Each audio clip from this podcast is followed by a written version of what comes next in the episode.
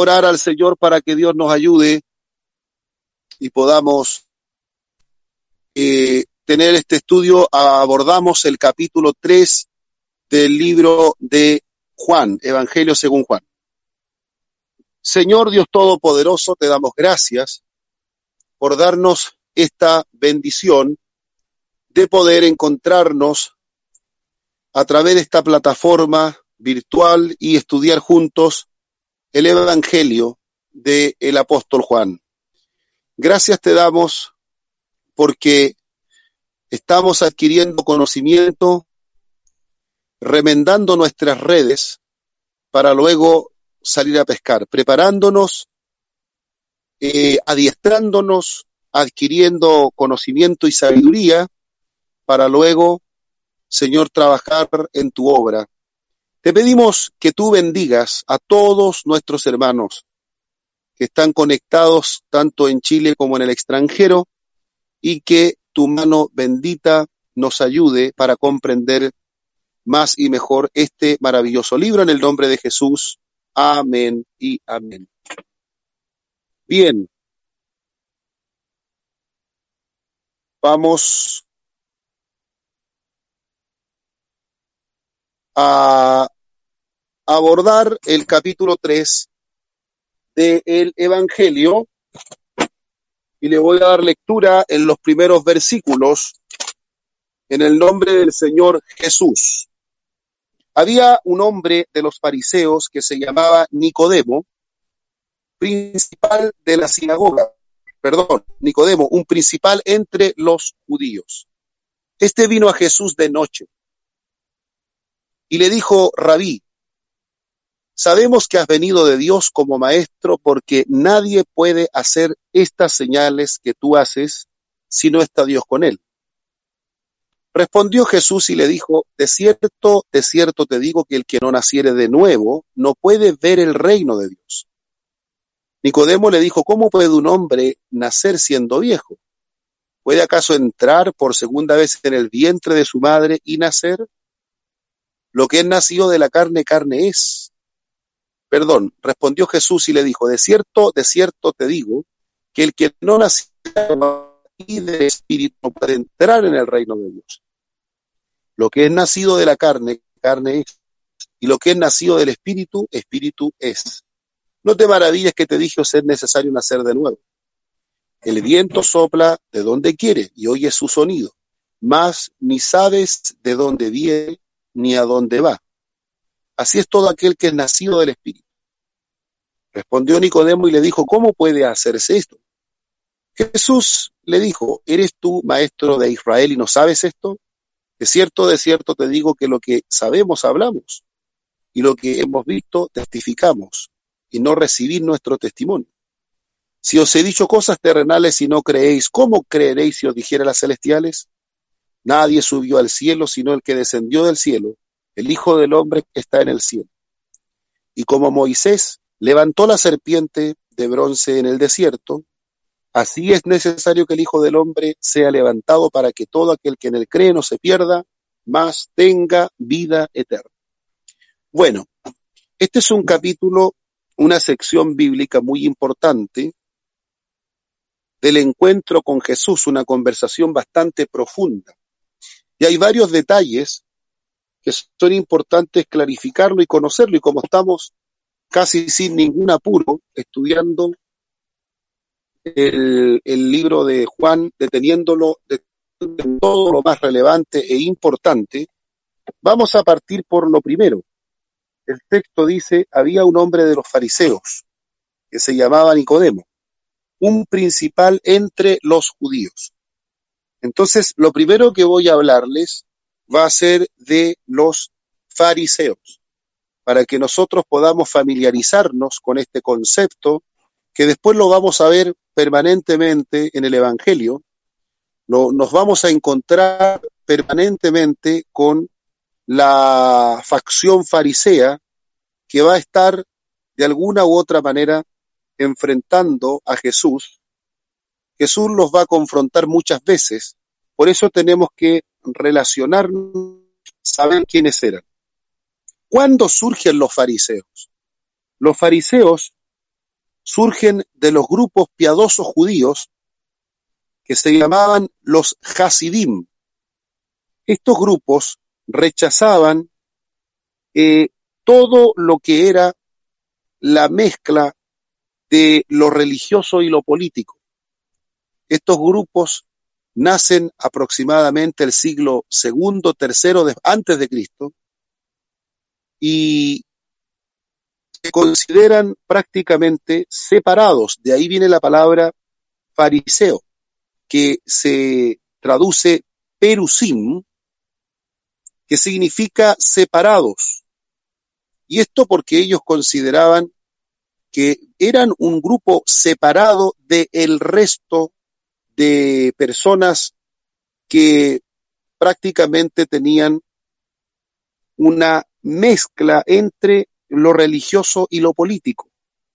Estamos hablando que cuando nacen los fariseos, más o menos siglo segundo de la era cristiana, antes de la era cristiana, hay una gran eh, influencia del paganismo en Israel una influencia fuerte del paganismo y hay una reacción propiamente tal de un grupo religioso que comienza a ver esta mezcla con el paganismo, esta mezcla con los griegos, la comienza a ver de una manera absolutamente errada. Y por esa razón ellos deciden formar un grupo que comienza a estudiar la palabra, comienza a estudiar la ley de Moisés, y poco a poco se comienzan a distinguir como estudiosos de la palabra de Dios, separándose también de todo aquello que religiosamente estaba siendo considerado corrupto. Por eso que los fariseos o perusim separados, entonces ellos eh, tenían este gran, eh, por así decirlo, apego por la ley de Moisés por la estricta interpretación y observancia de las leyes de Moisés, de tal forma que se distinguían precisamente por esto, porque ellos eran rigurosos intérpretes de la ley, al mismo tiempo trataban de no mezclarse con la gente impura y por supuesto tenían también sus propias tradiciones. Los fariseos eran religiosos que cada vez crecía más esta secta, no era la única. Estaban también los saduceos, que son otro movimiento que ya lo estudiaremos en el momento que corresponde. Los fariseos creían en la resurrección.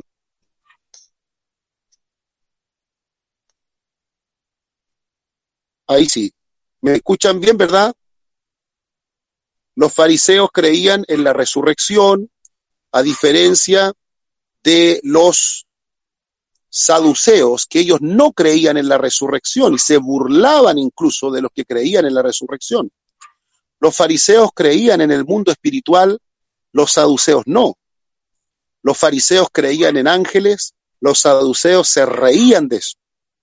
Entonces los fariseos eh, permanentemente estaban estudiando en las sinagogas, la sinagoga no es el templo de Jerusalén. Las sinagogas eran lugares, centros de estudio y de oración que había por todo Israel y fuera de Israel también. Entonces, ¿dónde los fariseos alimentaban su conocimiento? En las sinagogas. Y generalmente las sinagogas estaban a cargo de grandes maestros, a esos maestros posteriormente se les conoció con el nombre de rabinos. ¿Ya? Entonces, ¿qué podemos decir? Que los fariseos son una facción del judaísmo, una de las tantas o de los tantos movimientos religiosos del judaísmo, pero que eran estrictos observantes de la ley, rigurosos en su interpretación y también separados de aquello que consideraban impuro. Eran gran cantidad de número era, por decirlo de alguna manera, la facción judía que más gente, eh, digamos, incorporaba en sus filas. Ya eran estudiosos, muy estudiosos, ayunaban dos veces por semana leían permanentemente la ley de Moisés. Se ponían para orar las cajas, los, las cajas de cuero que se llaman los tefilim, o filacterias, le aparece en Mateo 23 como filacterias, son unas cajitas de cuero que tenían dentro unos pergaminos pequeñitos que tenían versículos del libro de Deuteronomio, como el Oye Israel, el Señor nuestro Dios, el Señor uno es. A esas se le llama las filacterias. También usaban mantos, y esos mantos tenían unos flecos que para ellos eran muy importantes porque recordaban los mandamientos de Moisés. Ya, a ver, voy a mostrarles, si pueden ver acá a lo mejor, este es un manto que yo traje de, de Israel cuando estuve estudiando por allá. Aquí podemos verlo. Es una se le llama un talit.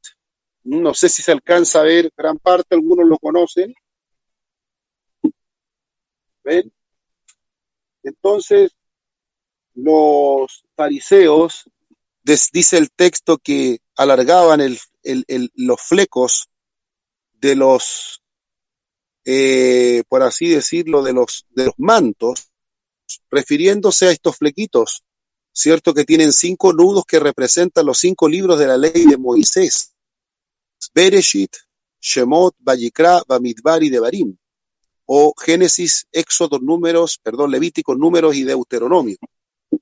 Al mismo tiempo, este manto fariseo tenía o tiene una inscripción que está escrita en lengua hebrea, en la lengua hebrea.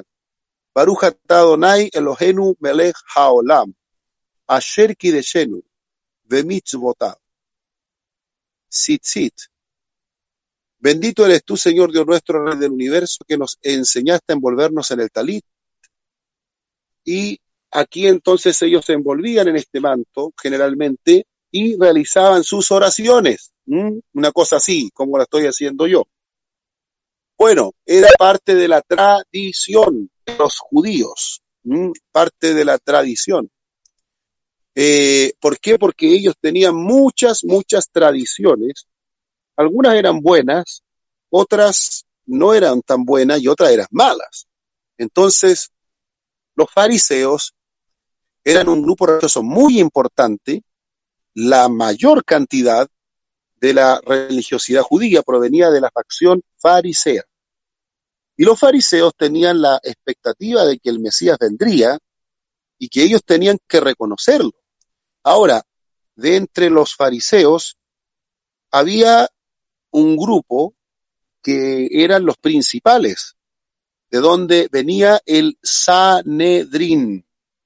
Y se dice el texto bíblico que Nicodemo era un principal entre los judíos, un principal entre los judíos, lo que significa con toda probabilidad Nicodemo era un miembro del el Sanedrín, un hombre muy adinerado. Se le llamaba en la lengua original Nacdimón, no Nicodemo, sino Nacdimón.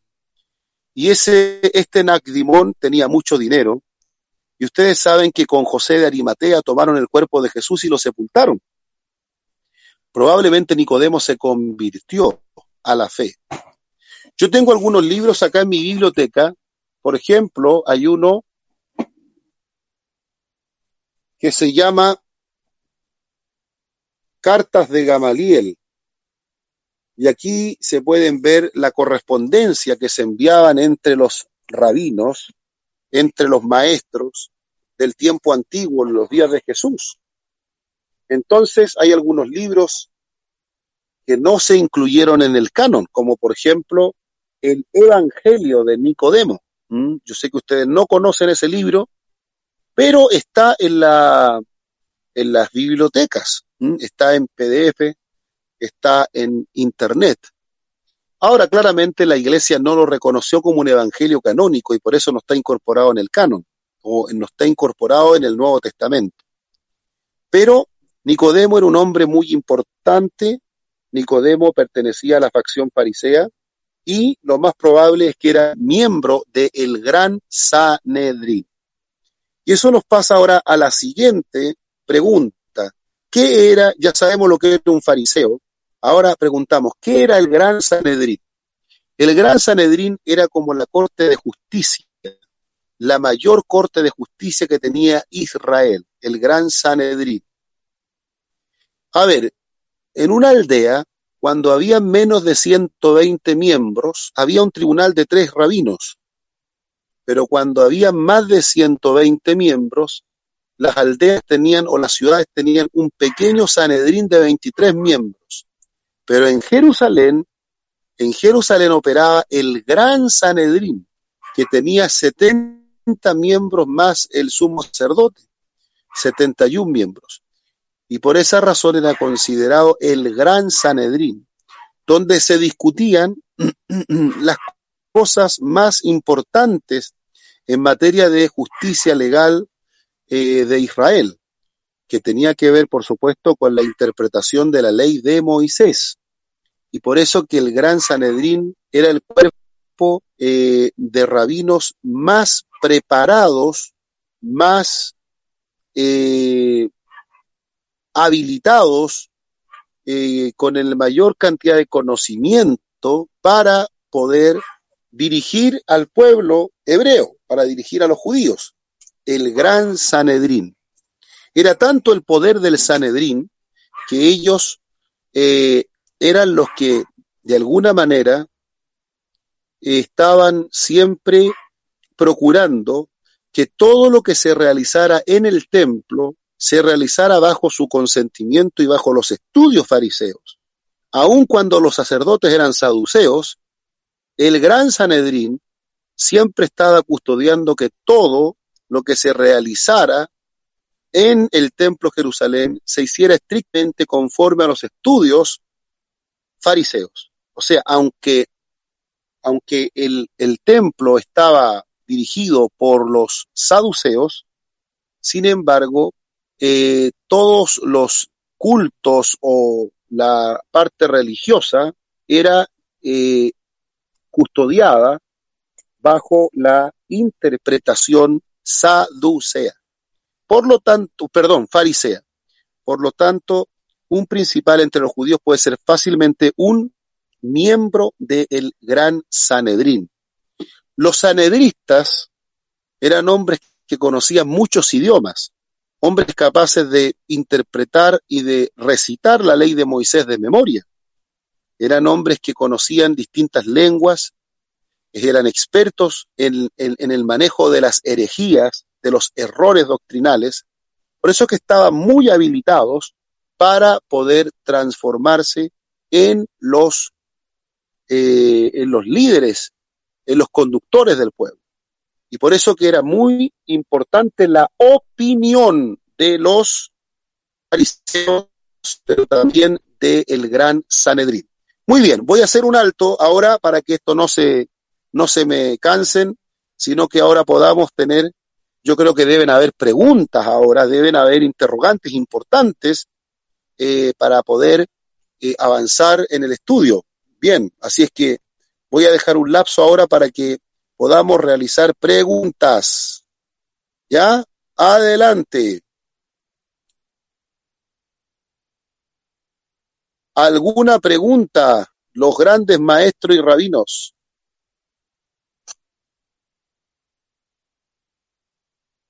No habemos mucho hoy día, le hicimos poca propaganda al, curso, pero ya nos incorporaremos más. A ver.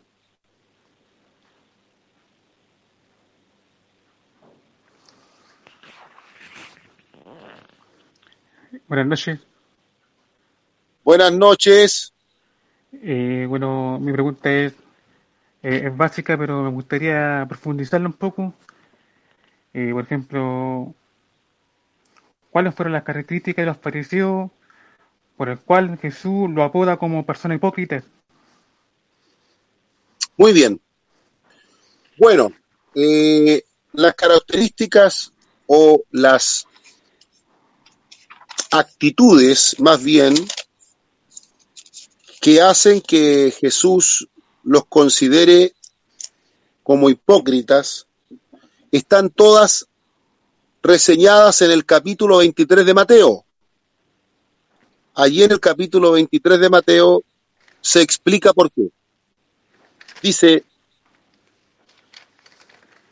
entonces Jesús habló a la gente y a su discípulo diciendo, en la cátedra de Moisés se sientan los escribas y los fariseos.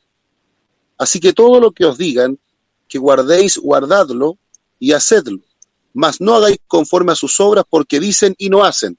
Ahí tenemos la primera característica concreta del por qué se le llamaría hipócrita. Ahora, la palabra hipócrita proviene del concepto hipócritus, que era eh, un, concepto para una máscara. Y claro, mucha relación porque se supone que la hipocresía es una máscara. Y dicho así, eh, lo que nos quiere decir es que ellos, aquí tenemos la primera característica, ellos dicen y no hacen. Esto hace que el Señor lo confronte duramente y por lo tanto han quedado estigmatizados como hipócritas, aunque la palabra fariseo, vuelvo a repetir, no significa hipócrita, sino significa separados, parusim o pursim, ¿ya? De tal manera que no hay que dejarse engañar por este concepto. Respondiendo a la pregunta de Moisés, dice, atan cargas pesadas y difíciles de llevar y las ponen sobre los hombros de los hombres, pero ellos ni con un dedo quieren moverlas. Eso habla de muchas tradiciones fariseas que eran consideradas cargas pesadas, yugos pesados, pero que ellos no cumplían. Entonces, eh, eso también es considerado un acto de hipocresía. Pero también tenemos el versículo 5, dicen, hacen sus obras para ser visto de los hombres. De tal manera que hay otra actitud que Jesús la considera hipócrita. ¿Por qué? Porque están más preocupados de agradar a los hombres que a Dios. Hacen sus obras para ser admirado, venerado, respetado por los hombres, pero en el corazón realmente eh, su motivación es otra. Versículo 5, ensanchan sus filacterias y extienden los flecos de sus mantos. Ese es como tratar de demostrar cierta religiosidad, tratar de demostrar que son más santos que los otros. Aman los primeros asientos en las cenas y las primeras sillas en las sinagogas. O sea, siempre buscando el lugar de preeminencia, el lugar de honor. Y también aman las salutaciones en las plazas, que los hombres los llamen rabí. Bueno, ahí está el orgullo, la autorreferencia, el querer o el buscar la gloria, y cada persona que busca la gloria, la gloria se aparta de esa persona, pero cada persona que no busca la gloria, la gloria lo, lo encuentra.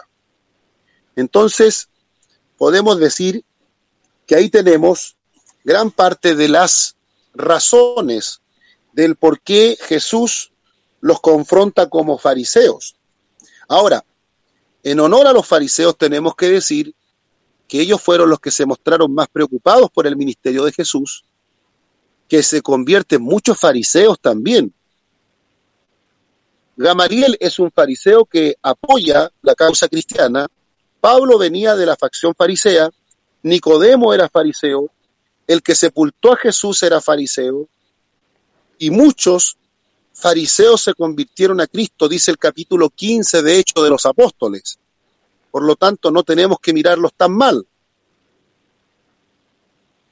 Ya no tenemos que mirarlos tan mal. Preguntas. Eh, pastor, eh, sí. pero lo, podríamos decir también que lo, los fariseos fueron los principales enemigos de Jesucristo, ¿no? Por mucha confrontación. No necesariamente. No, eh, no, se considera que más enemigos fueron los saduceos. Los saduceos. Porque los fariseos sí esperaban a un Mesías.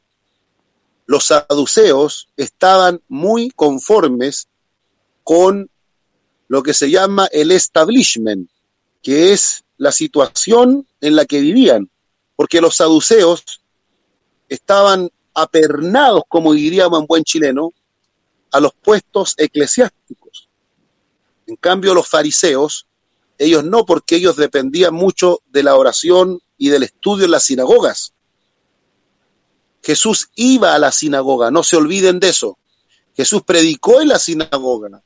Y las sinagogas son centros de oración y de estudio de la tradición farisea. Por lo tanto, Jesús podía enseñar entre los fariseos sin ningún problema.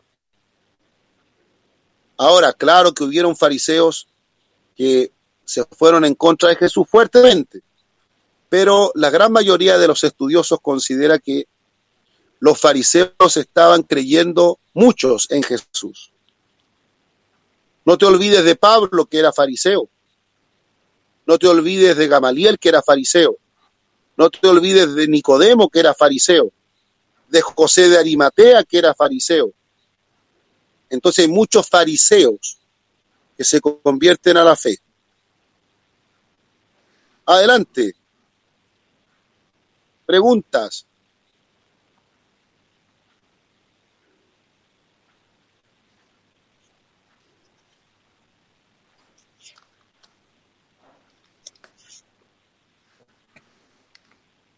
Yo creo que, que, con, que con todo el ejemplo que usted nos menciona, eh, la conclusión podríamos decir que, que hay en nosotros algún tipo de fariseo ante los ojos de Jesús. Porque somos puestos, eh, somos puestos ante los ojos de Jesús como desnudos, Él conoce todo. Y yo creo que todos tenemos algo, algo, algún tipo de fariseo. Puede ser, claro que sí. Eh, estas escrituras son precisamente escrituras para enseñar a la iglesia. Eh, el libro de Juan, el Evangelio de Mateo, no son evangelios que tienen como propósito instruir a la sinagoga y a los fariseos, sino educar a la iglesia. Y si estas enseñanzas están en los evangelios, es porque el Señor también está advirtiendo a la iglesia que tenga cuidado la iglesia de adoptar actitudes fariseas, de ganarse la reprensión por atar cargas que no podemos llevar ni nosotros mismos, por hacer que nuestra piedad sea vista por los hombres, galardonada por los hombres, reconocida por los hombres, y buscar siempre la autopromoción y el reconocimiento, o los primeros lugares, o también eh, enseñar lo que no hacemos. Claro, todo tiene que ver con esta actitud que Jesús confrontó en la facción judía del fariseísmo. Por supuesto que sí. Algo de fariseo a veces tenemos también cada uno de nosotros que tenemos que mejorar en la vida cristiana. Muy bien. ¿Alguien más quisiera hacer alguna pregunta, intervención?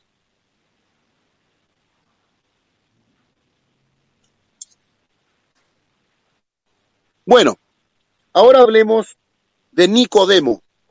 Nicodemo, ya sabemos que era un fariseo, sabemos lo que es fariseo, sabemos que era un principal entre los judíos, probablemente miembro del Sanedrín, sabemos lo que es eso. Ahora, ¿por qué un miembro del Sanedrín? ¿Por qué un judío tan importante como Nicodemo va a Jesús? ¿Qué razón tiene para ir a Jesús? Bueno, tenemos que decir que si en Israel los más sabios entre los judíos eran los fariseos del Sanedrín, ellos eran los autorizados para reconocer al Mesías, más que el pueblo. En el pueblo había ignorancia, en el pueblo había bastante falta de conocimiento. Por lo tanto, los fariseos ellos eran los que tenían que reconocer al Mesías para decirle luego al pueblo, este es el Mesías. ¿Y esto por qué? Porque aclamar a alguien como Mesías era peligroso en los tiempos de Jesús. No se olviden que ellos estaban bajo el gobierno de Herodes y también bajo el gobierno de Poncio Pilato, representante de Roma. Aclamar a un Mesías, eso podía traer gravísimos problemas a toda la nación. Es más, podría haber sido considerado como una rebelión contra Roma, porque los judíos esperaban a un Mesías político, a un Mesías libertador, a un Mesías guerrero, a un Mesías profeta, a un Mesías con actitudes, digamos, de, de un verdadero líder que podía tomar las armas y podía ayudar a sus hermanos hebreos a desligarse del yugo romano. Entonces, los miembros del Sanedrín eran cuidadosos, no podían aclamar a cualquier persona como Mesías.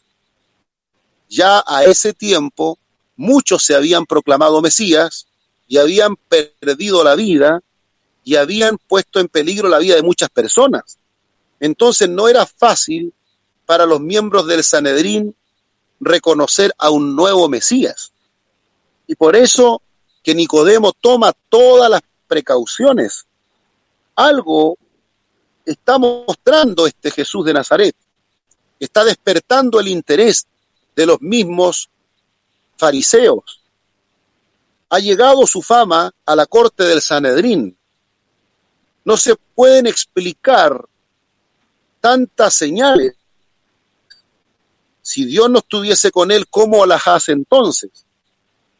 Entonces algunos claramente entre los sanedristas rechazan, pero Nicodemo forma parte de aquellos que quieren investigar, aquellos que quieren conversar con Jesús, aquellos que reconocen que en Jesús hay algo especial, que en Jesús hay características que solamente podría tenerlas quien camina con Dios o, como dice el mismo Nicodemo, ¿cómo podemos, sabemos que has venido de Dios como maestro, ¿qué puede hacer estas señales que tú haces si no está Dios con él?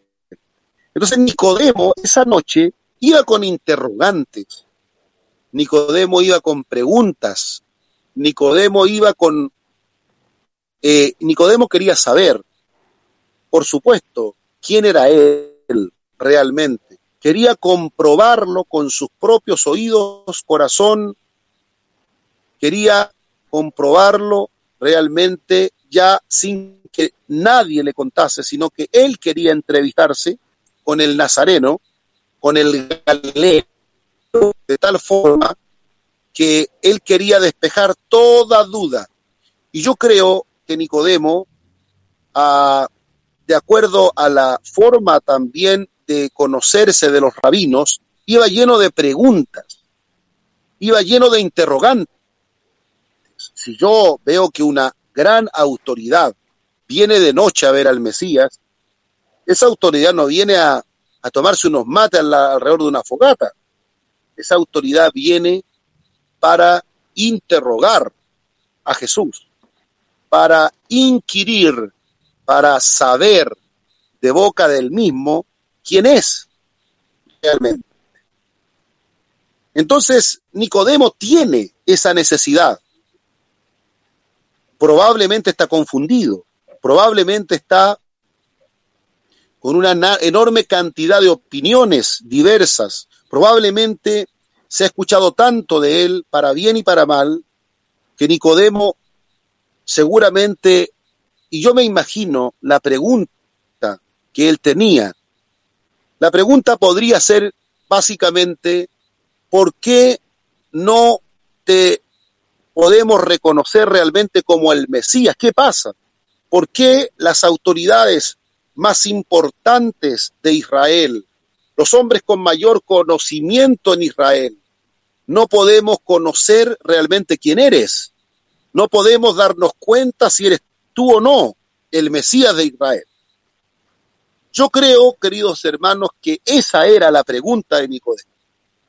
Y, la, y Jesús, como sabía los pensamientos de los hombres, sin que ellos se lo dijesen, Jesús responde a Nicodemo la pregunta que él no alcanza a hacer, que él no alcanza ni siquiera a vociferar, porque Jesús se adelanta, se adelanta y le da una respuesta tremenda.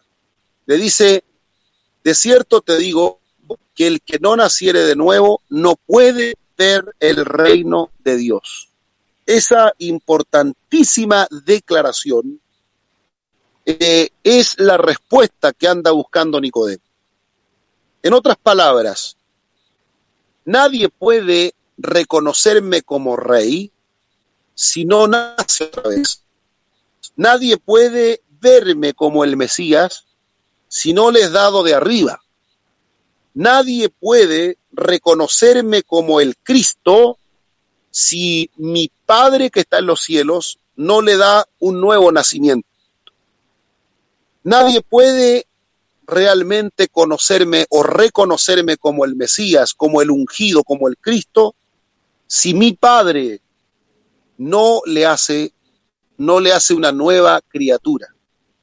Entonces, eh, aquí es categórico lo que Jesús está enseñando.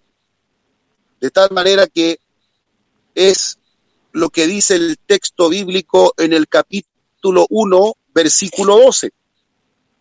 Dice, a todos los que le recibieron, a los que creen en su nombre, le dio potestad de ser hechos hijos de Dios. Pero noten esto, los cuales no son engendrados de sangre, ni de voluntad de carne, ni de voluntad de varón, sino de Dios. Entonces, ¿cómo se engendra una nueva criatura? ¿Quién la engendra? Dios. Dios la engendra.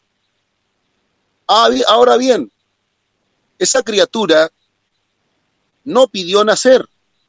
Esa criatura no tenía idea. Esa criatura la engendró Dios. Y dice el texto que no la engendró, no son engendrados de voluntad de sangre. ¿Qué significa voluntad de sangre? Significa que no se nace de nuevo, no se nace de nuevo por pertenecer al linaje de Abraham. No porque yo pertenezca al linaje de Abraham soy nacido de nuevo. No es por voluntad de sangre. No es por voluntad de carne. No es por voluntad de varón. Es decir, nadie puede darle el nuevo nacimiento a otro. No es por nuestra voluntad. Yo no puedo darle el nuevo nacimiento a alguien. Nadie puede darse a sí mismo el nuevo nacimiento, porque el nuevo nacimiento solo se da por la voluntad de Dios, no se da por voluntad de varón, no se da por voluntad de, por ser, por, por voluntad de sangre, porque no porque seamos descendientes de la raíz hebrea, somos nacidos de nuevo, sino que el nuevo nacimiento es un engendramiento divino, absolutamente divino, provocado por la voluntad de Dios. Y solamente cuando ese nacimiento es provocado por la voluntad de Dios, esa persona que ha sido engendrada por Dios y nacida por su voluntad, puede ahora, perdón, reconocer que Jesús es el Mesías, el Cristo, el ungido. Esto es un misterio, queridos pastores, hermanos. El nuevo nacimiento es un gran misterio. Y Jesús lo enseña como un misterio cuando dice, Nicodemo, no te maravilles que te dije, tienes que nacer de nuevo. El viento sopla de donde quiere y oye su sonido, mas ni sabe de dónde viene ni a dónde va. Así es todo aquel que nació del Espíritu.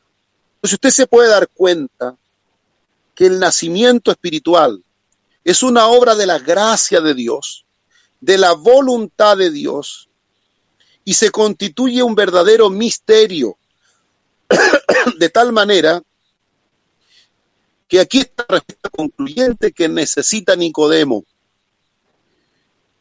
Pensemos un momento que Nicodemo hace la pregunta. Jesús, ¿por qué nosotros que somos los grandes maestros de la ley? ¿Por qué nosotros que somos los grandes sabios de Israel no te podemos reconocer como el Mesías? ¿No te podemos ver nada más que como un maestro, como un rabí? ¿Por qué? Jesús le respondería, porque para que me puedas ver como el rey y para que puedas entrar a mi reino, tienes tú que ser nacido por la voluntad de Dios. Tiene que mi Padre Celestial darte el nacimiento de arriba, de arriba. Y esto nosotros lo podemos ver también en dos personas sin conversa. Usted a las dos personas sin conversa las tiene al frente y a las dos personas le, le, le les muestra el mismo versículo. Por ejemplo, Juan 3:16 porque de tal manera amó Dios al mundo que ha dado su Hijo unigénito para que todo aquel que en él crea no se pierda, mas tenga vida eterna. Uno de los inconversos lo escuchó y, y movió la cabeza, pero no significó nada para él.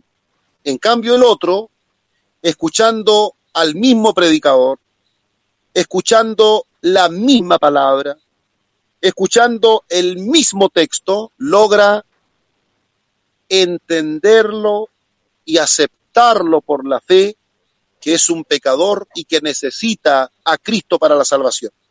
¿Qué pasó ahí? ¿Dónde está el misterio? Uno era mejor que el otro, uno era más bueno que el otro, uno era más inteligente, uno era de, de raíces hebreas, uno era miembro de la casa de Israel. No, hermano. No es por voluntad de carne ni de varón, sino de Dios, sino totalmente de Dios. El nuevo nacimiento, Jesús lo que le está diciendo a Nicodemo, para que tú verdaderamente reconozcas quién soy yo, el que tiene que atraerte a mí es mi Padre.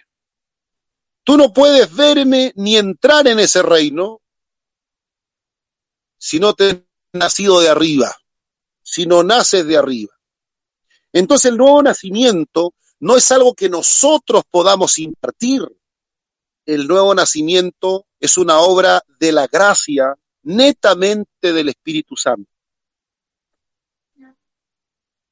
Una vez que Nicodemo recibió esta respuesta, no la entendió. Pero ¿cómo entonces yo siendo viejo puedo volver a nacer? Nicodemo le dijo, el viento sopla y oye su sonido, mas ni sabe de dónde viene ni a dónde va. Así es todo aquel que es nacido del Espíritu. Entonces, mis queridos hermanos, este nacimiento del cual está hablando Jesús con Nicodemo es un nacimiento espiritual que no tiene intervención humana, absolutamente divino, absolutamente bajo la voluntad de Dios y es la única explicación que tiene el hecho de que algunos, escuchando la misma palabra, el mismo mensaje o al mismo predicador, abran sus corazones para recibir al Mesías y otros no. ¿Cuál es la razón? El que el Señor otorga este nuevo nacimiento del mismo cielo que permite reconocer a Jesús como Señor y Salvador. Preguntas.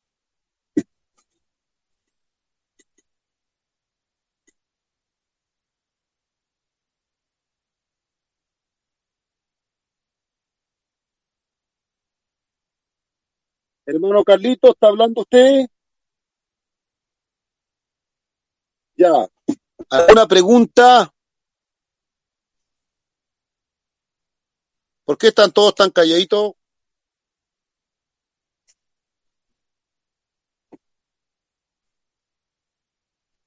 Muy bien. Avanzo. Se escucha bien, ¿verdad? Yo pregunto preguntaré algo. Hermano Luengo, le escucho entrecortado. ¿Me escuchan? Ahora sí. Sí, no, sí. Está un poco mala la señal por acá. ¿Se escucha bien? Eh, eh, le, le escucho un poquito entrecortado, pero alcanzo ¿Pregunto a algo? ¿Me escuchan o no? Hermano, si apaga la, si apaga la cámara, me voy a se mejor. me voy a ganar en otro Si lado. apaga la cámara, se, eh, como que el celular toma mejor señal. Así como un dato. ¿Por ahí? A ver. Ya ahí, apagué la cámara. Muy bien. ¿Ya ahora sí? Ya. Eh, bueno, el tema, está bueno el tema. ¿Por qué razón? Porque por lo que escuchamos, eh, bueno, lo que he entendido y lo que había entendido de antes, digamos, era que la persona cuando nace de nuevo es cuando cree, cuando acepta a Jesucristo como su Señor y Salvador. Por la conversación que tiene Jesús con Nicodemo. Ya. Y, y ahora, Eh, ¿qué es lo que está entendiendo? No, eh, eso es lo que se entiende, lo que entiendo. Por la Ya. conversación que tiene Jesús con Nicodemo, porque hay otras líneas que dicen que la persona cuando nace de nuevo, hay, hay un tema ahí de eh, con el tema de la lengua y todo eso. El- con el bautismo del pasa- Espíritu Santo. Claro, claro. Entonces, lo que eh, sucede. Continúe nomás. Entonces lo que entiendo, el- digamos, por la conversación de Nicodemo, es que la persona al creer, al aceptar, y da usted el ejemplo de dos inconversos, ¿cierto? Y uno creyó, uno aceptó. Entonces ahí es donde se produce el nacimiento, es decir, a través de la fe, a través de creer a la palabra de Dios. Y Jesucristo dijo él, mis palabras son espíritu y son vida, es decir, que a través de la palabra la persona es engendrada y a la vez es nacida. Esa es la duda que tengo yo. Bien, lo que pasa es que el bautismo en agua, tanto el bautismo de en agua como el bautismo en el Espíritu Santo, como va a suceder en Hechos 2 posteriormente, es algo que sucede después de la cruz del Calvario, posterior a la resurrección, a la ascensión, viene 50 días después el derramamiento del Espíritu Santo y el, y el bautismo. Por eso que es algo que sucede posterior a la cruz del Calvario. Pero cuando Jesús conversa con Nicodemo, está hablando Jesús en su ministerio. En su ministerio. Cuando Jesús le dice a Nicodemo que debe nacer otra vez, o que es necesario nacer otra vez, Jesús le está hablando en vida, no ha muerto en la cruz. Él está en su ministerio terrenal. Eso yo creo que lo tenemos todo claro. Todavía falta mucho para la muerte, la resurrección, la ascensión y el derramamiento del Espíritu Santo en Hechos 2. Aquí estamos hablando de una conversación que se tiene en el inicio del ministerio de Jesús, cuando recién Jesús está creciendo en fama. Por lo tanto, esta conversación de Jesús con Nicodemo hay que situarla en el contexto histórico correcto. No hay que adelantarla a, a hechos. No hay que atrasarla al Antiguo Testamento, sino que hay que situarla en el ministerio de Jesús, donde todavía no hay un cumplimiento de, de Hechos 2.38, bautismo en agua, bautismo en el Espíritu Santo, sino que aquí Jesús está hablando con, con Nicodemo, así como en el capítulo siguiente va a conversar con la samaritana, va a hablar exactamente lo mismo, pero con otras palabras. Exactamente lo mismo. Cuando le dice, si tú supieras quién es el que te pide de beber, tú le pedirías a él y él te daría agua que salta para vida eterna. nuevamente está usando el agua, pero la está usando de otra manera. Pero también está dentro de su ministerio. Jesús en su ministerio terrenal, en su ministerio como predicador, como rabí, como maestro, como profeta, Jesús está abordando este tema porque muchos miembros del Sanedrín, grandes autoridades judías, lo ven, lo ven hacer milagros, pero no saben discernir quién es Él. ¿Y por qué? Porque para que lo puedan discernir, el único que puede traerlos a Él, el único que les puede dar ese nuevo despertar es el Señor. Un acto de la gracia, un acto absolutamente proveniente de la voluntad de Dios y que ninguna persona por voluntad humana puede provocar. Nadie, sino solo Dios. ¿Ya? A diferencia del bautismo, ¿cierto? Cuando hablamos del bautismo, el bautismo lo, lo oficio yo como pastor. El bautismo lo decide una persona cuando se quiere bautizar. Hay voluntad del ser humano. De hecho, no puede una persona bautizarse contra su voluntad. Hay voluntad de hombre, hay voluntad de carne. Pero en, en este nacimiento del que está hablando Jesús con Nicodemo, no opera la voluntad de varón, no opera la voluntad de hombre alguno, sino viene directamente de Dios. ¿Cómo y por qué lo provoca Dios? Ese es el gran misterio. Tan misterioso como el viento que sopla y oye su sonido. Así es el Espíritu de Dios. Es un misterio y es lindo que sea un misterio. Muchas veces podemos nosotros discutir con un hijo. ¿Por qué no te conviertes a Cristo? Discutir con un hermano. ¿Por qué no te entregas, no te conviertes a Cristo, hombre? ¿Por qué no naces otra vez? Y nos olvidamos que el nuevo nacimiento es una obra de gracia, una obra del Espíritu Santo de Dios. Depende total y exclusivamente de la voluntad de Dios. ¿Ya? Obispo, Sí, obispo, esto tiene relación con, esto tiene relación con lo que dijo el profeta Ezequiel en el capítulo 36, por ejemplo, que dice, os en donde daré, él dice que, que, que él quitará, sacará el corazón de piedra y pondrá uno de carne y pondrá su espíritu. exactamente, exact, dicho de otra manera, exactamente. Es lo mismo. Es que hay que entender que los capítulos bíblicos mencionan el mismo acontecimiento de diferentes maneras. A veces lo mencionan como un beber, como en el caso de Jesús con la samaritana. A veces lo mencionan como una operación cardiológica, sacar el espíritu, sacar el corazón de piedra y poner uno de carne. A veces lo mencionan como un nacimiento, como en el caso de Jesús con Nicodemo. Hay diferentes, hay mil formas de decirlo, pero la obra es absolutamente de responsabilidad divina.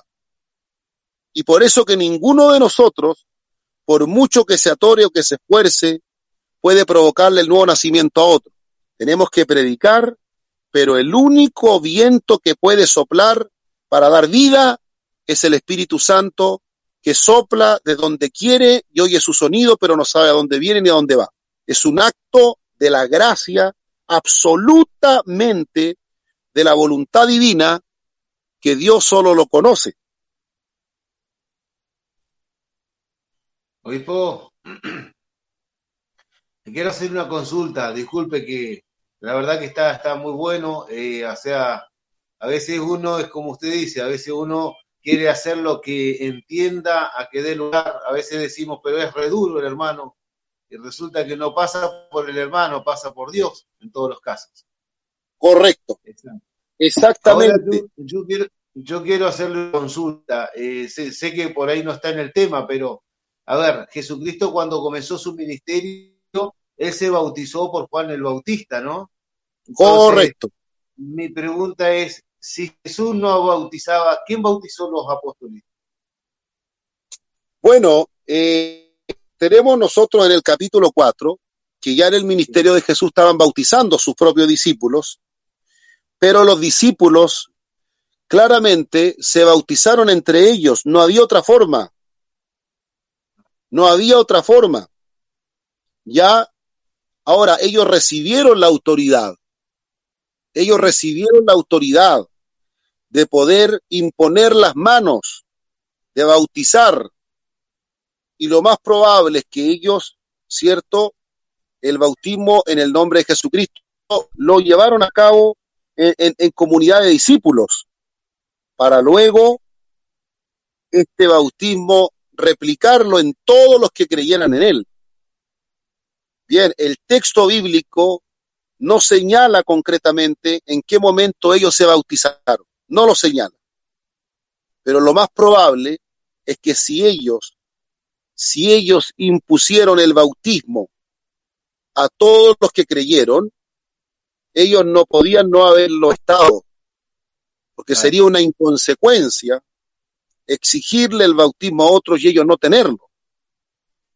Entonces, bueno, lo importante que tenemos que entender acá es que el único que puede provocar el nuevo nacimiento, este capítulo hay que leerlo con Juan 1.13, con Juan 1.13. Eh, Juan 1.13 dice, los cuales no son engendrados de, de, de, de sangre, ¿Qué significa de sangre? Que los que son nueva criatura no lo son porque vengan de la genealogía abrahámica, no porque yo pertenezca a la tribu de Neftalí, no porque tenga un apellido judío, no porque tenga una vinculación tribal con la tribu de Judá, no significa que eso me garantiza el nuevo nacimiento, porque no es por, no son engendrados de sangre no son engendrados por voluntad de carne. No es que yo por mi propia voluntad le pueda decir a alguien, hoy has nacido de nuevo. Mi voluntad no tiene el poder para, para dar nacimiento a otro. No son por voluntad de ningún varón, ni por la voluntad personal que alguien diga ya, yo voy a nacer de nuevo hoy día. Hoy día voy a nacer de nuevo. ¿Qué facultad tiene? ¿Puede una guagua decir yo voy a nacer hoy día? ¿Puede una criatura decir yo nazco hoy día, yo por mi propia voluntad decido nacer? ¿Quién de nosotros nació por su propia voluntad? Entonces, hemos nacido, así como en la vida natural hemos nacido por voluntad de nuestros progenitores, así en la vida espiritual nacemos única y exclusivamente por la voluntad de aquel que nos engendra, que es Dios. Y una vez que estamos, hemos recibido esa, ese soplo de la gracia del Espíritu de Dios, ahora nuestros ojos pueden ver lo que no veían. Ahora nuestro corazón puede sentir lo que no sentía. Ahora nuestra fe puede creer lo que no creía. ¿Por qué? Porque hemos recibido de parte de Dios ese misterioso soplo divino que nos ha provocado el nuevo nacimiento. Así es que dependamos más de la gracia, ¿sí? Dependamos más o sea de la que gracia. podríamos, Adelante, Pastor Gacitúa. o sea que podríamos, podríamos considerar que el Señor, como lo dijo él, comisionando a sus discípulos y así los que vendrían después de ellos, eh, de predicar el Evangelio a toda criatura, él, nos mencionó claramente de que habrían algunos que creyeran, que creerían o, y serían bautizados y otros que definitivamente no creerían. Eso podría entonces atribuir, podríamos atribuírselo a la exclusiva soberanía de Dios de abrir el corazón para creer y otros definitivamente no creerían a la misma palabra. Correcto, pero hay que hacer una salvedad. Si bien es cierto, está implicada total y absolutamente la soberanía de Dios, por el hecho de que está escrito, a los que antes conoció, a estos también ya predestinó. Está la soberanía de Dios, pero también, y esto es un misterio, un misterio, un misterio, también está la responsabilidad humana. No me pregunten cómo convergen ambas cosas. ¿Cómo podemos al mismo tiempo decir que Dios es soberano, pero que también el hombre es responsable? Ese misterio divino difícilmente lo pueden resolver los más grandes teólogos. Pero las dos cosas son factibles. Por un lado, está la responsabilidad, la obra de la gracia como exclusiva obra de Dios. Y por otro lado, el Señor, cuando se abran los libros y se establezca el trono blanco, también responsabilizará por sus obras a todos aquellos que rechazaron a Cristo. Hay ahí algo complejo. Yo entiendo que para mí es complejo, pero son verdades centrales de la fe. Es decir, la salvación no se la puede dar ningún hombre a sí mismo, sino que es obra del Espíritu, eso, eso, eso es verdad bíblica. Y que el hombre ante Dios será responsable, también es una verdad bíblica. Ahora podríamos preguntar, ¿cómo puede ser el hombre responsable si en definitiva Dios es el soberano? Ese misterio divino solo lo, lo, lo desentrañará Jesús en algún momento. Ambas cosas son bíblicas. La soberanía divina y la voluntad humana como responsabilidad al momento del rechazo.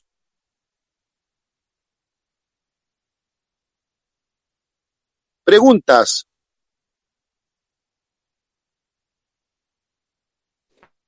Yo quiero hacer como, no sé si es como una pregunta o una acotación. Eh, cuando hablan del bautismo de los apóstoles, quizás también no pudieron haber sido bautizados por Juan, porque si vemos a Andrés, pertenecía a los seguidores de Juan, según lo que entiendo yo y lo que se ha conversado. Entonces quizás por ahí pudo haber sido también un bautismo. Y lo otro que está diciendo usted de, del misterio, la verdad también para mí, y en especial con mis hermanos, también lo conversábamos hace tiempo con mi papá, eh, que es un misterio porque eh, somos responsables de nuestros pecados eh, o de los errores que cometemos, pero a la vez se supone que Dios es el que todo lo sabe. Entonces quizás ahí también entra el hecho de que Él hizo al hombre a su imagen y semejanza. Correcto. Bueno, eh, respecto de lo primero, muchos discípulos habían sido bautizados por Juan porque fueron discípulos de Juan también. Sin embargo, ya eh, una vez resucitado Cristo, se establece el bautismo en el nombre del Señor Jesucristo. Y por lo tanto, lo más posible y lo más probable y lo más coherente también sería entender que quienes comenzaron bautizando en el nombre de Jesucristo también se bautizaron en el nombre de Jesús. Con respecto a lo segundo, evidentemente que cada persona será responsable delante de sus delante de Dios por sus actos. Toda persona que tiene discernimiento moral, que tiene juicio moral con capacidad de discernir entre el bien y el mal, será responsable delante de Dios por sus actos, aun cuando su salvación dependa exclusivamente de la soberanía divina. Esas dos cosas son un gran misterio en la mano de Dios. Solo Él puede desentrañar ese gran misterio. Nosotros tenemos que honrar a Dios por las inescrutables riquezas, tenemos que seguir predicando y sembrando la semilla, porque la única semilla que tiene el poder para crear el nuevo nacimiento es la semilla del Evangelio. Y la obra la realiza Dios. La realiza Dios. Por eso que esta misma plataforma de Facebook Live que estamos trabajando es una plataforma que ustedes a lo mejor no se dan cuenta la dimensión espiritual que está abarcando. Mucha gente a lo mejor ni siquiera ha sido ni siquiera ha tomado conciencia todavía de que el predicador le implantó la semilla del Evangelio en su corazón y en algún momento esa semilla va a dar fruto. Es un acto de la gracia de Dios.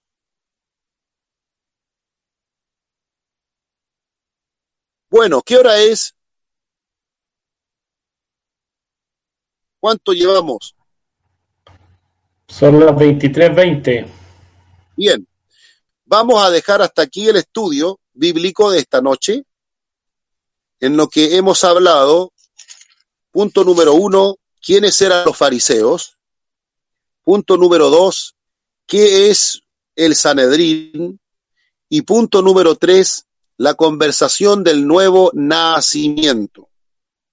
En la próxima, en la próxima clase veremos una expresión, nadie subió al cielo sino el que descendió del cielo, el Hijo del Hombre que está en el cielo, y vamos a hablar de la serpiente de bronce.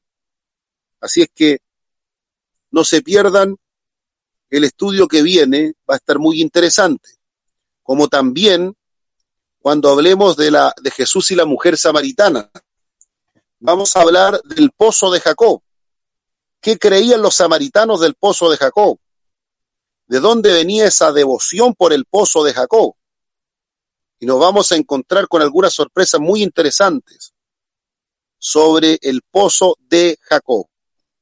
Que Dios les bendiga a todos.